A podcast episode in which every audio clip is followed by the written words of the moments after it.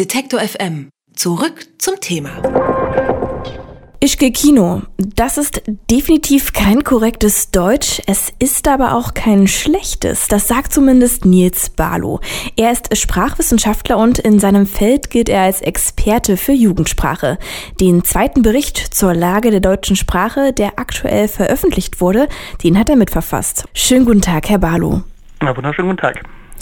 Sie schreiben in dem Bericht, dass die deutsche Sprache einem ständigen Wandel unterworfen ist. Müssen wir also mehr auf die Sprache acht geben?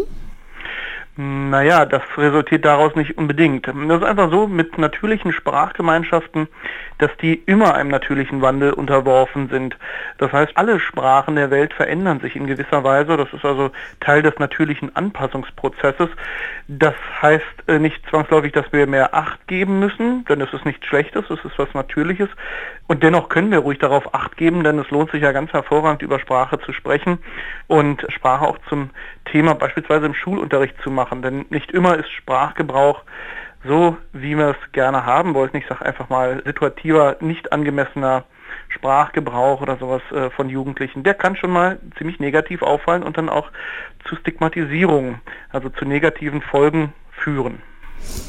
Was ist denn an so m, mm, Worten wie ich schwöre, ich gehe Kino oder ja dem Weglassen von Präpositionen und Artikeln typisch deutsch? Naja, sagen wir so, also viele dieser Phänomene sind sprachökonomischer Natur. Und generell ist es so, dass man versucht, ein Ziel mit möglichst wenig Energieaufwand zu erreichen. Sie merken das vielleicht, wenn Sie sich eine neue Waschmaschine kaufen, dann achten Sie besonders darauf, dass die sehr energieeffizient ist. Und so ist es eigentlich mit der Sprache auch. Wir haben immer Tendenzen, die in eine bestimmte Richtung gehen, die vor allen Dingen möglichst einfach sind. Das erklärt das ganze Phänomen nicht wirklich. Sprachökonomie ist es nicht nur, sondern es sind teilweise auch Vereinfachungstendenzen oder Tendenzen, die ganz einfach aus einer bestimmten Pragmatik heraus geschehen. Also das heißt, dass man das einfach cool findet, ja, dass man sich an bestimmten anderen auch Ethnien orientiert. Und das ist typisch deutsch, denn Deutsch ist immer eine Sprache gewesen, die unter auch ausländischem Einfluss stand. Sie sagen auch, ähm, die Sprache passt sich ja an gesellschaftliche Veränderungen an. Welche Schlüsse lassen sich denn jetzt ja mit Blick auf die Jugendsprache auf die deutsche Gesellschaft ziehen? Also wenn Sie jetzt von Sprachökonomie reden, unsere Gesellschaft wird effizienter, die Sprache deshalb auch, oder? Ja, zum Beispiel. Also nicht in allen Bereichen. Es gibt auch viele Formen, die komplexer werden. Aber was man gerade aus den Beobachtungen von Jugendsprache sieht, ist, dass die Jugendlichen sozusagen die Aufrüttler sind. Ne? Sie machen die Sprache nicht kaputt, sondern sie ja, renovieren und verändern sie. Penelope Eckert, eine der ganz großen Anthropologen, hat das sehr schön mal gesagt, dass die Jugendlichen die Movers and Shakers of Language sind. Also das heißt, die rütteln die Sprache auf, sie verändern die Sprache, ne? indem sie damit spielen. Und das ist Zeichen eben äh, von jugendlichen Gruppen, dass die mit Sprache sehr schön spielen und dass sie in diesem Spielen eben diesen Veränderungsprozess doch sehr nicht bewusst, aber sehr stark vorantreiben, im Gegensatz zu anderen Altersschichten. Also ist es sehr üblich auch, dass Begriffe aus der Jugendsprache dann irgendwann in den allgemeinen Sprachgebrauch gehen?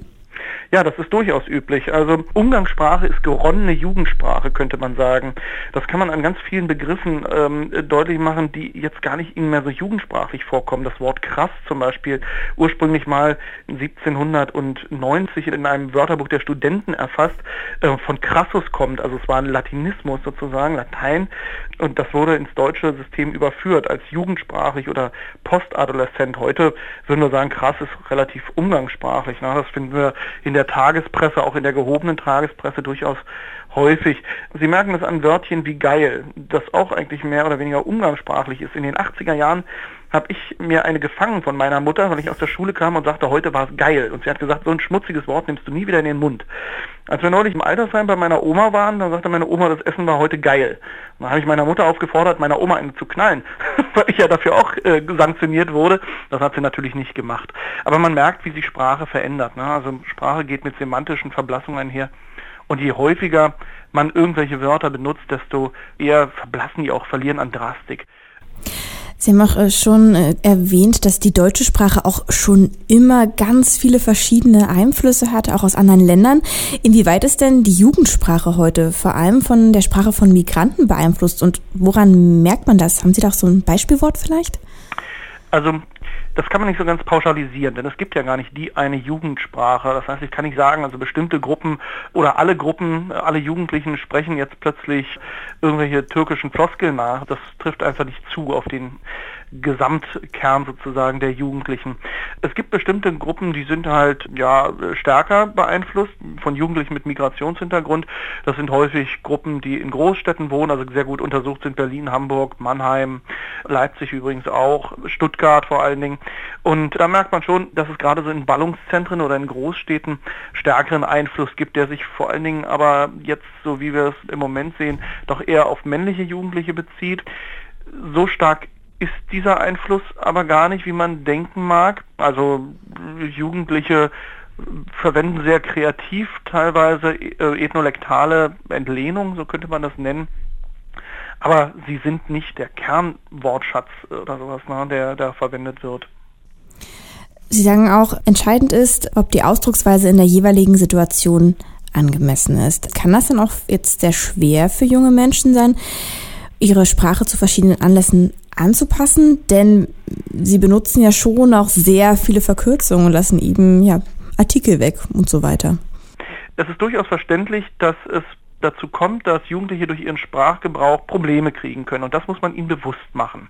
Also ich kann zum Beispiel nicht zu meinem Chef sagen, moin Bastard oder sowas. Das kann ich aber mit einem sehr guten, mit einem intimen Freund, kann ich das machen, aber auch nur in bestimmten Situationen. Ne?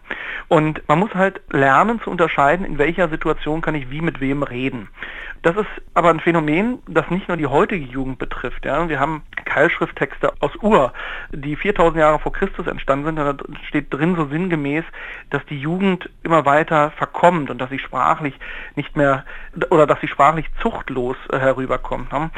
Das, was wir fordern, vielleicht jetzt nicht unbedingt mit dem Sprachbericht, aber was die Linguistik und auch die Didaktik und die Erziehungswissenschaft fordert, ist, dass man mit Sprache reflektierend umgeht. Das heißt, dass man darüber reden muss. Und das ist eigentlich Teil des Erziehungsprozesses.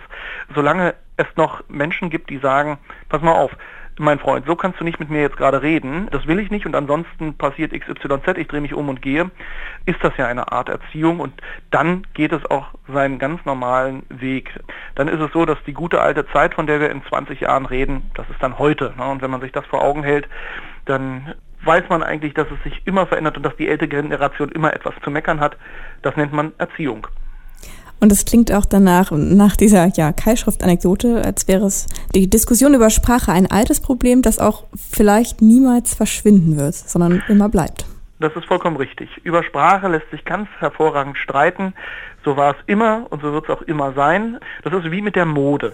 Also die Schlaghosen finde ich absolut hässlich und das würde ich auch jedem sagen oder dass jetzt plötzlich aus den 90er Jahren wieder die Neon-T-Shirts auftauchen oder kaputte Hosen, die ich in den 80er Jahren getragen habe.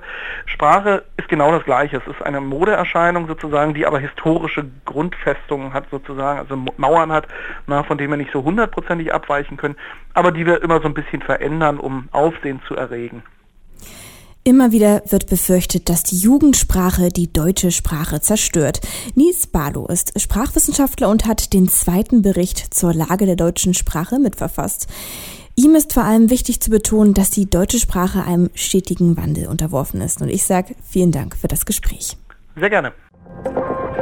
Alle Beiträge, Reportagen und Interviews können Sie jederzeit nachhören im Netz auf detektor.fm.